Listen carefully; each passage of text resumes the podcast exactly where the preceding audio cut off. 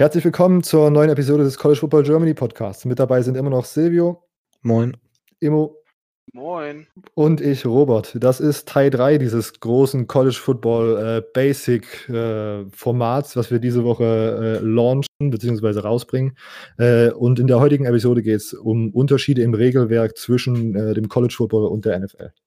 Äh, wird ein bisschen nerdig. Ich habe als, als erstes gedacht, was kenne ich so für Regeln, die unterschiedlich sind. Äh, und dann habe ich noch mal ein bisschen mehr recherchiert und da sind mir noch mehr aufgefallen. Äh, genau, und ich fange jetzt einfach mal an. Zum Beispiel geht es geht's um die Catch-Regel. Äh, in der NFL müssen beide Füße inbound sein, wenn man einen Catch macht. Äh, kennt man diese ganzen Highlight-Videos von Anto Antonio Tony Totap Brown, äh, der dort äh, die Füße fast immer sozusagen einfach perfekt im Feld ziehen kann. Im College Football ist es äh, vermeintlich einfacher. Es muss nur ein Fuß äh, inbound sein, dann gilt das auch als gültiger Catch. Die nächste Regel ist die Down by Contact Rule. Äh, man kennt es ja vielleicht aus so NFL-Highlight-Spielzügen. Man macht irgendwie einen äh, krassen Catch, wo man zwei Meter hochspringen muss, dann one-handed, dann fällt man nach hinten um. Der Verteidiger ist noch 15 Yards entfernt. In der NFL kann der Verteidiger sozusagen dann, äh, wenn er den Ball gefangen hat, aufstehen und weiterlaufen, sollte er von dem Gegenspieler nicht berührt werden. Äh, im, NF, der, Im College Football ist es dann so, dass sobald ein Spieler sozusagen down geht und ein anderes Körperteil als der Fuß oder die Hand den Boden berührt, wird er auch als äh, down gepfiffen von den Schiedsrichtern. Und man kann nicht einfach aufstehen und weitermachen. Auch interessant, äh, die Defensive Pass Interference äh, äh, Regel. In der NFL ist es ein automatisches First Down an dem Spot, wo das Foul begangen wurde. Äh, man hat das vielleicht sogar als taktisches Mittel manchmal äh, gesehen, dass man einfach mal einen tiefen Ball reinfeuert und hofft, dass der Verteidiger irgendwie am äh, Receiver dranhängt und dann hat man automatisch irgendwie einen 50 Yard Raumgewinn. Immer sehr ärgerlich für die Defense-Spieler. Im College Football ist es tatsächlich ein bisschen abgeschwächt äh, es ist eine 15-Jahres-Strafe. Wenn diese Strafe bei einem äh, Spielzug passiert, der mehr als 15 Yards äh, gebracht hat, dann wird sozusagen die Strafe, diese 15 Yards Strafe vom ehemaligen Spot, von der ehemaligen Line of Scrimmage abgeschritten. Wenn der äh, Pass sozusagen ankommt, aber weniger als 15 Yards gebracht hat, da, der, da der, das Foul begangen ist, dann wird es vom Spot auf Foul abgeschritten. Also dort, wo das Foul äh, begangen wurde. Die Uhr ist im College Football auch tatsächlich ein bisschen, wird ein bisschen anders gehandhabt. Äh, in der NFL hält die Uhr nicht an, wenn man einen First Down erreicht. In, in dem College Football ist es tatsächlich so, dass wenn man einen First Down erreicht, äh, die Uhr angehalten wird, die Game Clock, damit die Chain Crew nachkommen kann und alles wieder aufge, aufgereiht wird und dann auf Signal des Schiedsrichters geht die Uhr dann weiter. Das kann natürlich äh, zu längeren Spielen äh, folgen, weil bei jedem First Down die Uhr angehalten wird. Das war die erste Regel, die mir gar nicht so bewusst war.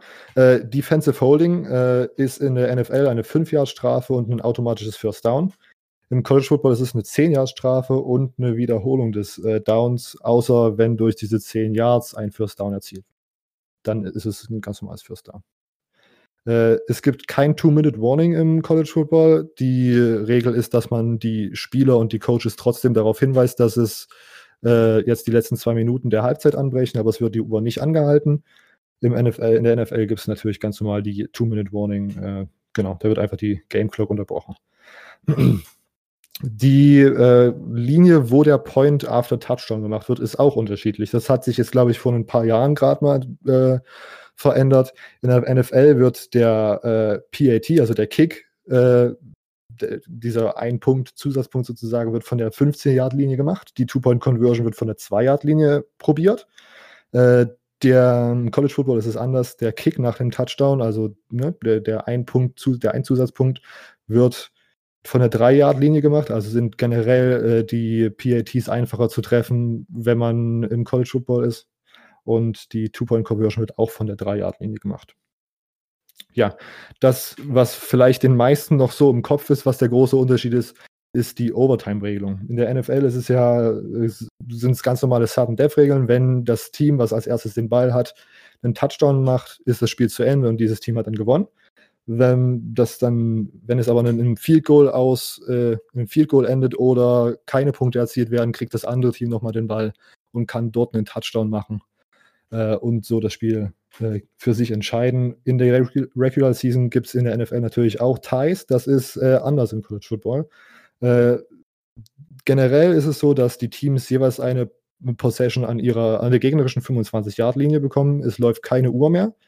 Ähm, wer nach zwei Possessions sozusagen der Führende ist, hat gewonnen. Und es gibt aber äh, eine Special-Regelung. Wenn es dann nach diesen zwei Possessions, also wenn jedes Team einmal die offensive Chance hatte, Punkte zu scoren, äh, immer noch, wenn es da immer noch einen Tie gibt, wird es einfach so lange gemacht, bis es äh, keine, kein Gleichstand mehr herrscht.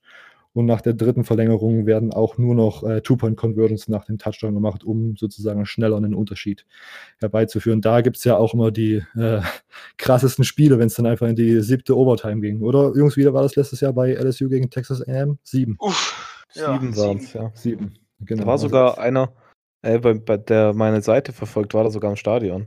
Fotos geschickt. also krass, ging das aus 74 zu 72 oder so?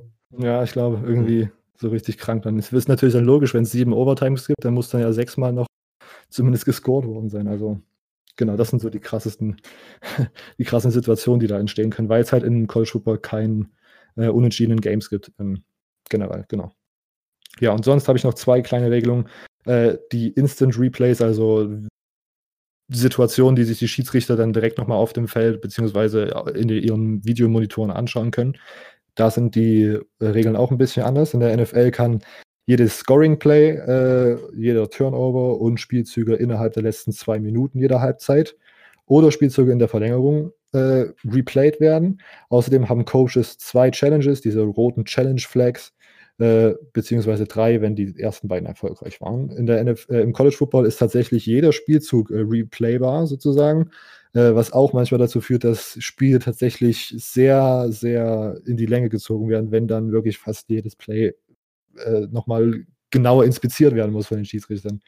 Genau, und generell ist zu sagen, dass Coaches auch eine Challenge pro Spiel haben, die halt relativ selten eingesetzt wird, weil ja, oder die vielleicht seltener ja, seltener eingesetzt wird, weil jedes Spielzug replayed werden kann, wenn sich die Schiedsrichter nicht einig sind. Ja, und die letzte Regelung ist einfach, dass die Hashmarks, also diese gestrichelten Linien auf der Mitte des Feldes, im College Football weiter auseinander sind als in der NFL. Hat man vielleicht auch schon mal im Fernsehen gesehen, wenn man da gesehen hat. Äh, zum Beispiel die LA Rams spielen ja auch im Stadion, wo USC spielt.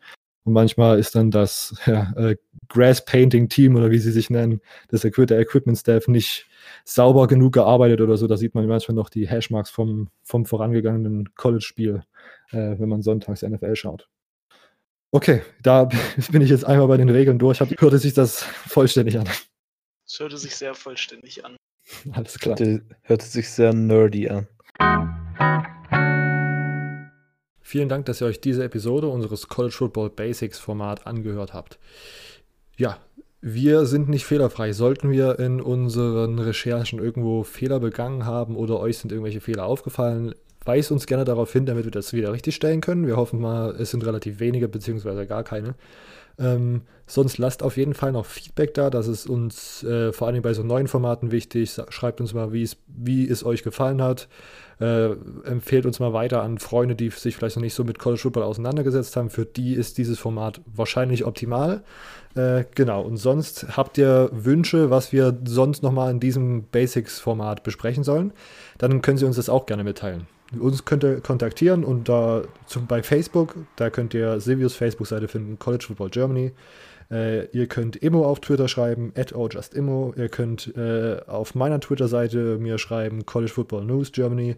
Sonst schreibt uns gerne klassisch eine ganz klassische E-Mail. Vielleicht ist das gar nicht mehr so schlecht, vor allem bei diesem Format, wenn man Anliegen hat oder Wünsche, dass man das in einer reinen Textform perfekt an uns schicken kann. College Football GER, alles kleine zusammen, at web.de. College Football GER at web.de. Ja, und sonst, Instagram ist natürlich auch die größte, die wichtigste Anlaufstelle, wenn es um diesen Podcast geht. Dort behaltet ihr immer die neuesten News. Äh, und auch dort könnt ihr uns gerne schreiben, Kritik, Lob, äh, Wünsche, was wir vielleicht auch in der Season noch besprechen können. schreibt uns das gerne. Wir haben schon einen Plan. Wir sind auf die Season gehypt und sonst hören wir uns das nächste Mal.